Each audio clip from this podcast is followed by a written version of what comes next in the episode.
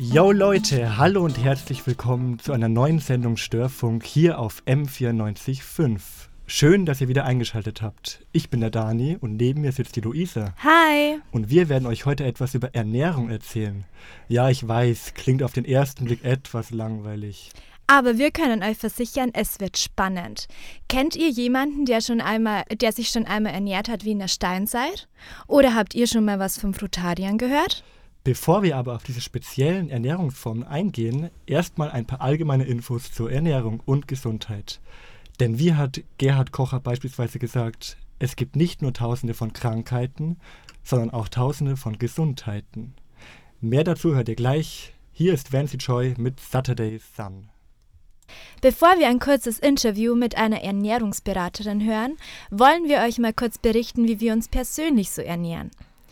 Also ich persönlich bin auf einem Bauernhof groß geworden und na, da habe ich zwangsweise auch gesehen, wie Tiere geschlachtet werden. Und tatsächlich hat mich das dann so stark abgeschreckt, dass ich mittlerweile überhaupt kein Fleisch mehr esse. Der Vorteil, auf einem Bauernhof groß zu werden, war für mich aber auf jeden Fall, dass ich mitbekommen habe, wie wir alles selbst anbauen. Deswegen habe ich von Anfang an mitgenommen, darauf zu achten, dass sowohl Obst als auch Gemüse ähm, saisonal ist und auch regional angebaut wird. Und darauf achte ich ja immer noch. Ich würde zum Beispiel jetzt nie im Dezember Erdbeeren oder Kirschen kaufen. Wie schaut's da bei dir aus, Dani? Du, also ich, Luisa, ich bin kein Vegetarier, aber ich versuche auf jeden Fall jeden Morgen nach dem Frühstück ab und zu Obst zu essen, weil dann kommt auch eine gewisse Regelmäßigkeit rein, das finde ich immer ganz gut. Aber ich muss sagen, in meinem Fall, ich esse wirklich total gerne Süßigkeiten und muss schon manchmal darauf achten, dass ich da nicht zu viel davon esse. Und in meiner Familie haben wir uns vorgenommen, ungefähr drei bis viermal die Woche Fleisch und Fisch zu essen, was auch immer sehr wichtig ist, finden wir. Und ich versuche natürlich auch, keine Nahrungsmittel zu kaufen, die Zusatzstoffe enthalten, wie zum Beispiel Süßstoff. Aber das ist heute, aber das ist heute leider nur schwer möglich. Nach dem nächsten Song lernen wir eine Ernährungsexpertin kennen, die uns nicht nur über Gesundheit allgemein, sondern auch über Ernährungstrends berichtet und uns sogar ein paar Tipps gibt, wie wir uns gesünder ernähren können. Jetzt hört ihr aber Mighty Oaks mit Be With You Always. Das waren die Arctic Monkeys mit Knee Socks. Heute Morgen gab es bei mir ein Schokocroissant mit schwarzem Kaffee. Mittags gab es bei uns in der Redaktion einen riesigen Topf Tortellini. Naja, ob das so gesund ist und worauf man vielleicht mal ein bisschen mehr achten sollte, darüber hat Dani mit der Ernährungsberaterin Christine Kikic gesprochen. Und in das Interview hören wir jetzt mal rein. Was gehört denn eigentlich dazu, wenn man sich gesund ernähren will?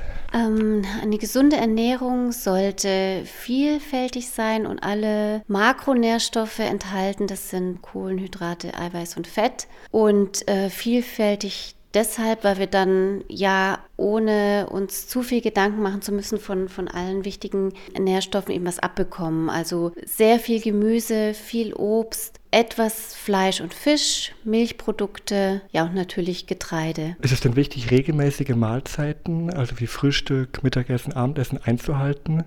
Also mir hat mein Biolehrer gesagt, dass man am Morgen, wenn man nichts isst, kein Frühstück zu sich nimmt, einen Schokoriegel wenigstens essen sollte, damit der Blutzuckerspiegel wieder steigt, der über Nacht gesunken ist. Ist da was Wahres dran? Da ist was Wahres dran. Natürlich ähm, haben wir über Nacht die Reserven aufgebraucht. Der Blutzuckerspiegel ist eher unten und es ist sicher günstig zu frühstücken, um dann ja bis, zum, bis zur nächsten Mahlzeit am Mittag ähm, leistungsfähig zu sein. Es ist gut, so zu essen, dass man ähm, keine Zwischenmahlzeit braucht. Natürlich kommt sowas immer mal vor. Und wenn man dann zu Obst greift, anstatt zu Schokoriegel oder Keksen, ist es natürlich ähm, gut. Ist es denn wichtig, sich bereits als Jugendlicher schon gesund und ausgewogen zu ernähren? Es ist natürlich auch ähm, für junge Leute sehr, sehr wichtig, ähm, sich gut zu ernähren, vor allem da sie ja noch wachsen und in der Entwicklung sind. Andererseits ist es so, dass man Auswirkungen von zum Beispiel zu viel Zucker oder zu viel Nahrungsenergie noch nicht direkt spürt. Das kann ein junger, gesunder Mensch besser wegstecken und es dauert lang, bis man die Folgen sieht. Es gibt ja ganz extreme Formen von Ernährung. Als Vegetarier kennt ja eigentlich jeder, aber es gibt auch Frutarier Vegetarier, die nur Früchte essen, die auf den Boden gefallen sind, oder auch Menschen, die sich wie in der Steinzeit ernähren, also so Paleo-Diäten machen. Trägt sich das auch auf die Gesundheit aus? Also grundsätzlich eine Ernährung ohne künstliche Zusatzstoffe ist sicher günstig. Alles, was äh, der Ernährung an, an künstlichen Dingen zugesetzt ist, ist nichts, was wir jetzt unbedingt brauchen. Andererseits jede extreme Ernährungsform,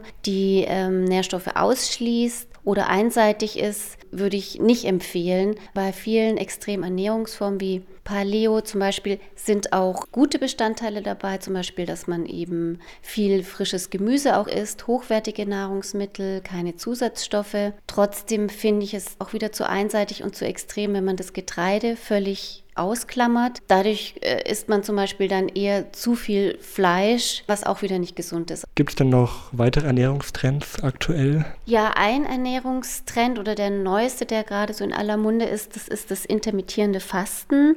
Das bedeutet, dass man ähm, nicht zu jeder Zeit isst oder nicht immer, wenn man Hunger hat, sondern dass man zu bestimmten Zeiten essen darf und dann bestimmte Pausen einhalten muss. Zum Beispiel, man hört um, am Nachmittag um 16 Uhr auf zu essen und darf erst wieder am nächsten Mittag essen. Oder man darf acht Stunden am Tag essen, was man möchte und äh, den Rest der 24 Stunden nicht. Wie schätzt du das ein? Ähm, ich würde sagen, das gehört bei den Trends zu denen, die äh, wahrscheinlich am wenigsten Schaden anrichten. Wenn jemand dadurch seine Ernährung verbessert und dadurch nicht zu viel isst, hat es natürlich auch positive Auswirkungen auf die Gesundheit. Es ist aber nicht so, dass ich denke, äh, dass das für jeden ähm, günstig ist und dass es ist, was jeder einhalten sollte. Man kann auch ohne intermittierendes Fasten sehr gesund essen und leben. Was würdest du jedem Mensch mitgeben, der sich gesund ernähren will, der einen Wunsch hat, sich gesund zu ernähren? Sehr vielfältig aus der ganzen Palette an Gemüse und Obst wählen, jeden Tag frische Sachen essen, möglichst viel selber kochen und vor allem auch genießen. Also man kann eigentlich nur sich gesund da auf Dauer ernähren, wenn man auch Spaß dran hat und es einem schmeckt. Das war Christine Kikic, eine freie Ernährungsberaterin in München. Und gleich gibt es ein Interview mit zwei Mädels, die sich vegan ernähren. Jetzt hört ihr Finn Kliman mit Dunkelblau. Ja, wenn ich in letzter Zeit durch Instagram scrolle, komme ich gar nicht mehr vorbei an veganen, glutenfreien und laktosefreien Bildern. Also ich habe den Eindruck, dass es im Moment vor allem unter den Jugendlichen modern ist, sich irgendwie anders zu ernähren und viel auszuprobieren. Ich finde, dass sich mittlerweile auch die Supermärkte und Restaurants auf die alternativen Ernährungsweisen eingestellt haben. Fast überall gibt es ja mittlerweile Ersatzprodukte für Milch oder Fleisch. Und auf vielen Lebensmitteln kleben kleine gelbe Schilder, die dem Käufer vermitteln, dass der Inhalt auf jeden Fall vegan ist. Selbst wenn die Verpackung nur Obst enthält. Oder Mineralwasser. Naja, auf jeden Fall kommen diese Verpackungshinweise den Veganern zugute. Wie das so ist, komplett auf tierische Produkte zu verzichten, das wollte Luisa von zwei Mädels wissen. Amelie und Lina leben beide vegan. Die eine aus gesundheitlichen Gründen, die andere aus Überzeugung. Und da hören wir jetzt mal rein. Lina, du ernährst dich ja seit einem Dreivierteljahr vegan. Wie bist du da drauf gekommen? Ich war schon länger vegetarisch, also ich habe kein Fleisch gegessen und dann habe ich mich aber noch mehr in die Richtung informiert und dann bin ich einfach zu dem Entschluss gekommen, dass ich mich nicht mehr über andere Lebewesen stellen möchte. Amelie, du bist ja vom Bauernhof groß geworden, also Biobauernhof, Massentierhaltung war ja bei euch dann nicht, sondern eher das Gegenteil. Wie siehst du dann äh, die vegane Ernährung? Also ich finde, dass vegane Ernährung ähm, ein sehr schwieriges Thema ist, weil es so viele Ansätze geben kann, warum man vegan ist. Trotzdem kann ich nicht so ganz ähm, mit Veganern, die nur vegan sind, weil die die Massentierhaltung nicht ertragen können und dann die armen Tiere sagen. Da kann ich nicht so ganz d'accord gehen, weil ich finde, da gehört viel mehr dazu als nur die Tiere. Und ähm, natürlich verstehe ich sehr gut, dass Massentierhaltung dann heikles Thema ist und ich unterstütze es auch überhaupt nicht. Aber äh, dann komplett vegan zu werden, ist auch schädlich für die kleinen Bauern. Bei mir am Bauernhof ist es jetzt so, dass wir eben auch Fleischvermarktung haben. Und ich finde, wenn man weiß, woher sein Fleisch kommt und sich überzeugen kann, dass das in Ordnung ist, dass man das isst, dann fände ich es auch total in Ordnung, das zu essen. Dina, wie siehst du das? Also wäre es für dich auch okay, Fleisch zu essen, wenn du weißt, es kommt nicht aus der Massentierhaltung? Ja, ich möchte das nicht machen. Ich möchte keine anderen Lebewesen essen. Und das ist jetzt nicht auf diesen typischen Fleischkonsum, also Kühe, Schweine und so bezogen, sondern auch, also ich weiß es nicht, ich hätte bei allen ein schlechtes Gewissen, die ich irgendwie töten würde für meinen Konsum. Dann die Milchprodukte oder Eier. Warum ist das dann für dich, warum hast du das für dich dann ausgeschlossen? Die Kühe produzieren ja nicht für uns die Milch, sondern das ist ja für deren Kälbchen. Und auch ich habe gemerkt, dass mir die Milch nicht gut getan hat. Also es war dann so für mich eigentlich der nächste Schritt, dass ich mir dachte, ich möchte das, wenn, dann alles komplett weglassen und meiner Umwelt und meinem Körper zusätzlich was Gutes tun. Wie hat sich denn euer Körper verändert, als ihr die Ernährung umgestellt habt? Merkt ihr da irgendwas? Es ist so dieses Gefühl, dass man jetzt alles machen könnte und nicht, man fühlt sich nicht so runtergezogen. Und auch meine Periode hat sich dadurch richtig krass äh, wieder einge, eingependelt. Davor war das ziemlich unregelmäßig und äh, seitdem ich mich vegan ernähre, kann ich wirklich eigentlich auf den Tag genau sagen, wann ich meine Tage bekomme. Wie achtet ihr dann darauf, dass ihr alle Nährstoffe bekommt? Also gibt es da irgendwie so Geheimtipps unter Veganern? Ich finde, dass der Körper das sehr gut selbst machen kann. Also ich achte eigentlich auf nichts, sondern ich achte sehr darauf, dass ich einfach nur das esse, worauf ich Lust habe. Und meistens habe ich auf die Sachen Lust, die ich auch brauche. Also Veganer sind ja noch relativ bekannt. Was man aber ziemlich selten hört, sind Frutarier. Zu dieser speziellen Ernährungsform hört ihr gleich mehr. Jetzt hört ihr Crystal Fighters mit Love Natural. Hier ist der Störfunk auf M94.5. Heute geht es bei uns um Ernährung und vorher haben wir schon gehört, auf was Veganer alles verzichten.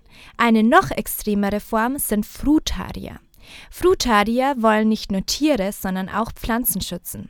Darum essen sie ausschließlich Früchte wie Obst, Beeren, Nüsse oder Samen, die sie ernten können ohne die sogenannte Stammpflanze zu schädigen. Gemüsepflanzen wie Kartoffeln, Rüben, Zwiebeln oder Kohl dürfen von Frutariern also nicht gegessen werden. Weil bei Kartoffeln oder Rübeln handelt es sich um Wurzel, Knollen, Blatt oder Stängelteile und die würden bei der Ernte zerstört werden. Deshalb steht bei Frutariern kaum Gemüse auf dem Speiseplan. Aber nicht alle, die sich extrem ernähren, sind automatisch Tier- und Pflanzenschützer. Anhänger der Paleoernährung, besser bekannt als Steinzeiternährung, nehmen nur Lebensmittel zu sich, von denen sie ausgehen, dass es sie schon in der Altsteinzeit gab. Getrieben werden die Steinzeit-Diäthalter von dem Wunsch nach einem gesünderen Leben. Sie glauben, Zivilisationskrankheiten wie Krebs, Fettsucht oder Herzprobleme durch ihre Diät ausschalten zu können. Fische, Nüsse, Samen und Fleisch. So ernährt sich Felix Olszewski seit 2008. Über sein Leben mit der Paleo-Ernährung habe ich mit ihm gesprochen. Jetzt gibt's Musik von The High Kings mit A Star of the County Down. Vorhin haben wir ja über die Steinzeiternährung gesprochen. Felix Olszewski gilt in Deutschland als Pionier und großer Kritiker der Paleo-Ernährung. Er hat schon über sieben Kochbücher zu diesem Thema veröffentlicht, unter anderem sein neuestes Buch Einfach Leben. Sein Ziel ist es, den Menschen Freude und Lust aufs Essen und Kochen zu machen. Deshalb gibt er auf seinen Blogs Urgeschmack immer wieder nützliche Tipps zur Paleo-Ernährung. Ich habe vor der Sendung mit ihm telefoniert und da hören wir jetzt mal rein. Es gibt ja wahnsinnig viele unterschiedliche Ernährungsformen. Wieso haben Sie sich denn für eine Ernährung wie in der Altsteinzeit entschieden? Ich habe damals vor über zehn Jahren davon gehört. Zu dem Zeitpunkt hatte ich schon mich viel mit Ernährung befasst und das Konzept mit der Paleo-Ernährung oder Steinzeiternährung schien mir dann sinnvoll, weil es Rücksicht nimmt auf die Physiologie des Menschen und auf seine, auf seine Bedürfnisse und nicht auf eine Ideologie von außen. Also die Ethik ist erstmal vorne weg, die ist nicht ausgeschlossen, aber äh, wichtiger ist erstmal, was ist die artgerechte Ernährung für den Menschen und das klang für mich einfach sinnvoll damals. Warum sollte sich jetzt ein Mensch im Jahr 2018 so ernähren wie in der Steinzeit? Ich würde nicht sagen, dass er das sollte. Ich denke, wie gesagt, nur, dass das Konzept sinnvoll ist, sich anzuschauen, wofür ist unser Körper gemacht. Der ist ja nicht gestern aus dem Boden gestampft worden, sondern er hat sich über viele tausend, viele hunderttausend Jahre zu dem entwickelt, was er heute ist. Und das hat er immer in Koevolution mit seiner Umgebung gemacht. Mhm. Und die hat sich in den letzten 100, 200 Jahren ganz radikal verändert. Und auch die Dinge, die wir essen, haben sich stark verändert. Ähm, und wir sehen eben an vielen Stellen auch, dass das wahrscheinlich nicht so besonders sinnvoll ist. Paleo bedeutet ja ganz einfach gesagt Fisch, Fleisch, Eier, Obst, Gemüse, Nüsse.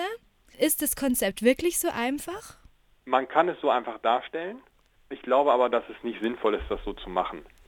Ich würde auch die Reihenfolge ändern. Ich würde mit Gemüse anfangen. Wenn man sagt immer Fleisch, Fisch, Eier und so weiter, kommen erstmal ganz viele tierische Lebensmittel an den Anfang. Ich würde es zum Beispiel umdrehen und sagen, erstmal pflanzenbasiert, viele Pflanzen essen, viel Gemüse essen, ähm, vielleicht auch ein paar Nüsse, Kräuter, Salate und sowas immer dazu. Und dann schaut man eben, wie bekomme ich mein Protein zusammen. Und in der Regel ist das eben so, dass da tierische Quellen die am weitesten verbreiteten sind als Ausgangspunkt, und ich würde es auch empfehlen, das immer nur so zu machen, zu sagen, ähm, was, erstmal, was ist ausgeschlossen? Das ist ja einfacher zu beschreiben mit dem, mit dem Ausschluss. Auf jeden Fall Getreideprodukte und Hülsenfrüchte. Das, das, da sind sich eigentlich die Paleo-Anhänger alle einig. Und dann schaut man sich an, warum sind die ausgeschlossen. Beim Getreide ist es so, da ist Gluten drin, da sind, Phytinsäure drin, da sind Lektine drin.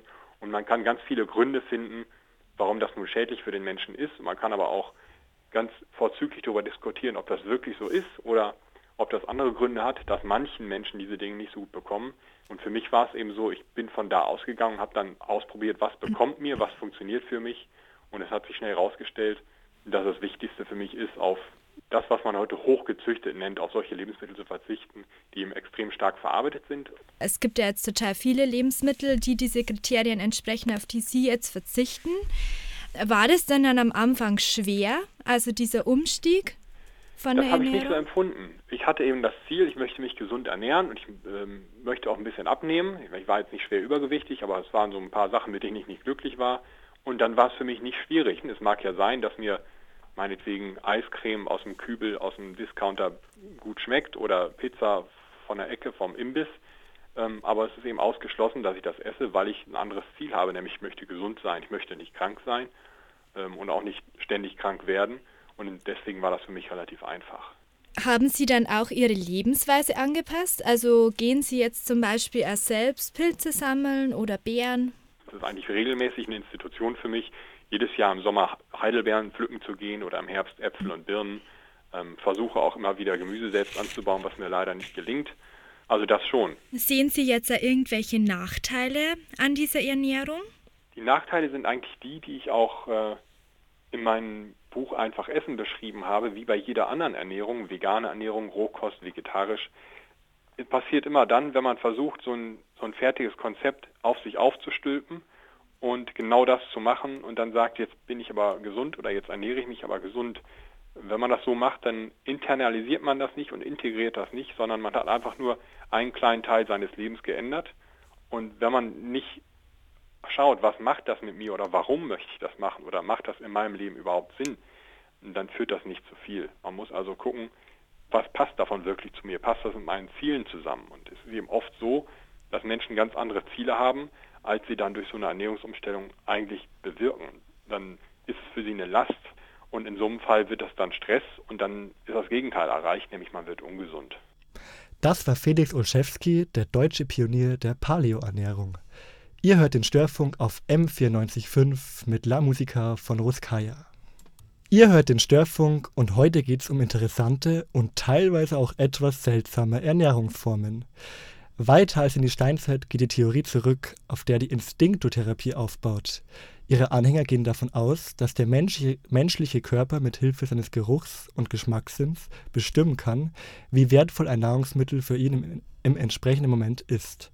Auf diese Weise soll es den Instinktgetriebenen gelingen, nur Lebensmittel zu essen, die ihrem Körper guttun. Das soll sie angeblich vor Zivilisationskrankheiten schützen. Bevor ein Instinkto-Anhänger etwas isst, schnuppert er intensiv daran und testet, ob es ihm auch wirklich schmeckt. Damit der Organismus nicht irritiert wird, müssen die Speisen allerdings naturbelassen sein. Das heißt roh, ungewürzt, ungemischt und unzerkleinert. Der Instinkt bestimmt nicht nur was, sondern auch wie viel in den Magen gehört. Jetzt hört ihr Naiv von The Cooks. Also wenn ich mir das jetzt alles so anhöre, ich glaube, ich wäre Frutarier. Hä, hey, Luisa? Aber Erdbeeren sind doch dein Lieblingsessen. Dann darfst du ja gar nicht mehr als essen als Frutarier. Mensch, Dani, die Erdbeeren pflücke ich ja nur. Das würde schon klar gehen. Aber nee, also ich könnte auf das ganze Gemüse gar nicht verzichten. Ich glaube, ich könnte nicht mal Veganer werden, weil ich einfach Eis so gern mag. Und generell eigentlich alle Milchprodukte. Nee, nee, ich bleib einfach Vegetarier. Tja, das war der Störfunk auf M945 mit Dani und Luisa. Hier auf M495 geht es gleich weiter mit dem Plenum mit Chris. Wenn ihr selbst eure eigenen Ideen verwirklichen wollt oder einfach mal eine eigene Radiosendung produzieren möchtet, dann kommt doch mal ins Medienzentrum zu unserer Redaktionssitzung jeden Dienstag um 19 Uhr, Ruprechtstraße 29 in München. Ciao. Servus und, und bis bald. bald.